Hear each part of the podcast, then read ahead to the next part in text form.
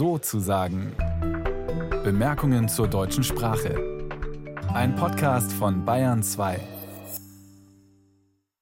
Sommerzeit, Ferienzeit. Gelegenheit für uns, Sendungen zu wiederholen, die uns besonders am Herzen liegen. Hier nun die dritte und letzte, eine Wiederholung vom Mai.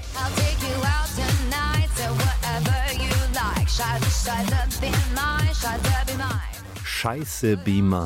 Lady Gaga und ihr Song Scheiße von 2011 heißt wirklich so, enthält mehr als 20 Mal Scheiße und setzt den Ton für diese Ausgabe unseres Sprachmagazins mit Hendrik Heinze. Freue mich, dass Sie zuhören.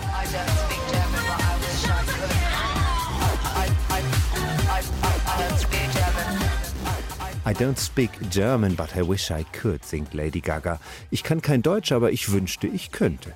Na, zumindest mal hat sie erkannt, worauf es ankommt. Wenn niemand Scheiße sagt, dann ist es auch nicht Deutsch. Und an genau dieser Stelle nun übergibt Lady Gaga an Marie Schöss, die den Gedanken weiter und zu Ende denkt. Wir können noch nicht zwei und zwei zusammenzählen, da haben wir die besondere Kraft des Wortes Scheiße längst verstanden. Das hier nämlich ist sie, die Urszene des Scheißesagens in ihrer heutigen Form. Ein Kind, nennen wir es einfach mal Helmut, ist mit seiner Mutter auf dem Spielplatz. Helmut ist vier Jahre alt, füllt gerade selbstvergessen Sand ins Förmchen. Ein Erdbeereis soll es werden. Soweit so unschuldig. Aber der Sand ist unangenehm bröselig. Die Form hält nicht, das Eis misslingt. Helmut schmeißt alles zu Boden und ruft mit hohem Stimmchen, aber sehr bestimmt: Scheiße! Die erwachsenen Zeugen, die Mutter, andere Mütter und Väter, Erzieher, reagieren nun je nach Alter, Typ, Milieu und Rolle amüsiert. Helmut, du bist mir aber einer. Erzieherisch eingreifend. Helmut, Scheiße sagt man nicht. Verschämt entschuldigend oder die Schuld von sich weisend. Helmut geht jetzt in den Kindergarten und hm, seitdem. Als unbeteiligte Erwachsene fragt man sich vielleicht, wie es sein kann, dass wir auf ein freies, ungehemmtes Leben pochen, grundsätzlich auch alles anders machen wollen als die eigenen Eltern, beim Fluchen aber selbst merkwürdig schamhaft und kontrollierend bleiben. Als Kind hält man sich mit solchen Fragen nicht weiter auf. Da lernt man einfach sofort dazu. Unbedingt sollte man sich dieses Wort merken. Wann hat man selbst schon mal so viel Aufmerksamkeit auf sich gezogen? Überall ist plötzlich Emotion, Ärger, Belustigung, Scham bei den Erwachsenen und Erleichterung bei Helmut selbst, der gerade noch sein Förmchen kaputt hauen wollte, aber jetzt, da ist ihm die Scheiße gerade erst rausgerutscht, völlig entspannt wirkt. So ein kurzes Wort, aber so viel Macht. Mit genau solchen Szenen sichern wir Kraft und Magie des Wortes Scheiße für die kommende Generation. Denn der Tabubruch muss gelernt werden. Wenn Scheiße keine Reaktion mehr auslöst, wenn nicht mehr klar ist, dass dieses Wort irgendwie obszön ist, gefährlich, gerade vor Publikum geäußert, aber eben auch verdammt befreiend, dann funktioniert das Wort nicht mehr. Und um nichts weniger geht es aktuell, denn es scheint, als stünden wir, was das Fluchen angeht, an einem Scheidepunkt. Zwei Indizien jedenfalls sprechen dafür. Die Jugend wendet sich immer häufiger von Exkrementen ab und dem Sexuellen zu. Fuck ist ein ernstzunehmender Konkurrent geworden für die Scheiße, und darin liegt, das müssen wir noch begründen, ein radikaler Kulturwandel. Davor aber Indiz Nummer zwei, zu finden in den Kinderzimmern der ganz Kleinen. Denn gerade dort wird fleißig am Enttabuisieren gearbeitet und verniedlicht, was doch unbedingt schmutzig und stinkend bleiben muss, um als Kraftausdruck zu funktionieren. Was ich meine, sind Kinderspiele wie diese. Kacke-Alarm. Das Kacke-Angelspiel. Krasse Kacke oder Scheiß drauf. Die bildungsbürgerlichen Entsprechungen liegen gleich nebenan im Bücherregal. Vom kleinen Maulwurf, der wissen wollte, wer ihm auf den Kopf gemacht hat. Furzi-Pups mit Pupsseiten zum Mitmachen. Der kleine Ritter Kackebart. Der wilde Räuber Donnerpups. Die Kackwurstfabrik oder das Alpaka Muskaka. Wer mit solchen Büchern aufwächst, muss sich, fluchend, nach Alternativen umschauen. Der kann nicht ahnen, dass Scheiße deshalb mal Ekel hervorrief, weil man damit die tierische Abstammung entblößte. Der spürt die Angst nicht, die Satiriker früheren Generationen einflößten, als sie auf die Scheiße zurückgreifend die unteren sozialen Schichten, deren Hygiene wie Habitus verspotteten, und er greift, weil er all das nicht mehr spürt, zu Fuck. Und damit zu der Frage, ob wir das wollen. Was liegt denn an Schönheit und Hässlichkeit, an Tradition und Subversion im Scheiße sagen? Und wollen wir das wirklich aufs Spiel setzen? Wer zu einer Entscheidung kommen will, greift am besten zu das Feuchte und das Schmutzige. Hans-Martin Gauger heißt der Autor dieser Linguistik der vulgären Sprache. Und in ihr erfährt man, was man immer schon geahnt hat, aber doch nicht selbst hätte formulieren können.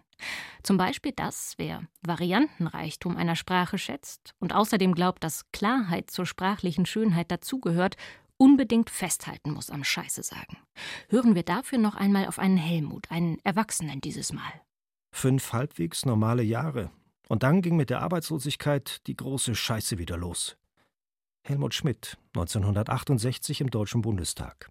Ein Beispielsatz, der noch einmal daran erinnert, dass das Deutsche die Scheiße und den Scheiß kennt, manchmal synonym verwendet, manchmal aber auch voneinander unterscheidet. Das macht ein anderer Helmut Schmidt-Satz noch klarer. Die Investmentbanker, wetterte Schmidt einmal in der Zeit, hätten uns in die Scheiße geritten. So formuliert ist der Satz umgangssprachlich aber korrekt. Umgangssprachlich und unkorrekt wäre er, hätte Helmut Schmidt gesagt, diese Männer hätten uns in den Scheiß geritten. Warum wir zwischen dem Scheiß und der Scheiße unterscheiden, was davon zum Metaphorischen und was zum Konkreten tendiert, darüber diskutiert die Wissenschaft bis heute. Aber genau diese Nuancen in der Verwendung von dem Scheiß und der Scheiße, dem Schiss oder Schied, dem Shit, Scheibenkleister und so weiter und so fort, tragen dazu bei, dass unsere Sprache in diesem Feld besonders varianten- und erfindungsreich ist.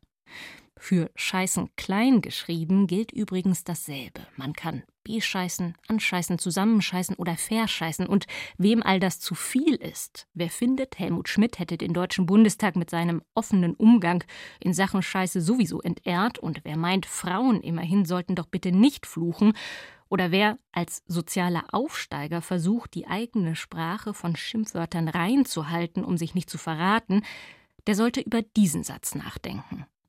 Das ist, um es auf gut Deutsch zu sagen, richtige Scheiße.